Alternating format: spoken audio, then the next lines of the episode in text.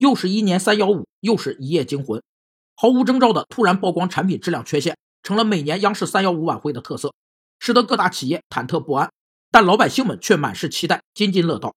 突如其来的重大负面信息会导致企业股票的市值一落千丈，该负面信息是大家此前压根没有想到的，这种感觉就像踩到地雷一样，因此被称为信息地雷。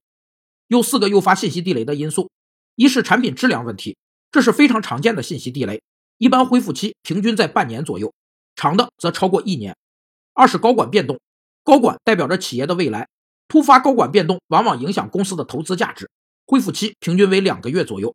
三是突发重大灾害，灾难会导致经济体的经济形势短期变差，恢复期平均为一年左右。四是财报造假，主观恶意的财报数据造假，基本上就是死刑，可能终身无法恢复。品质一直都是企业生存和发展的生命线，只有善待客户，才能长久发展。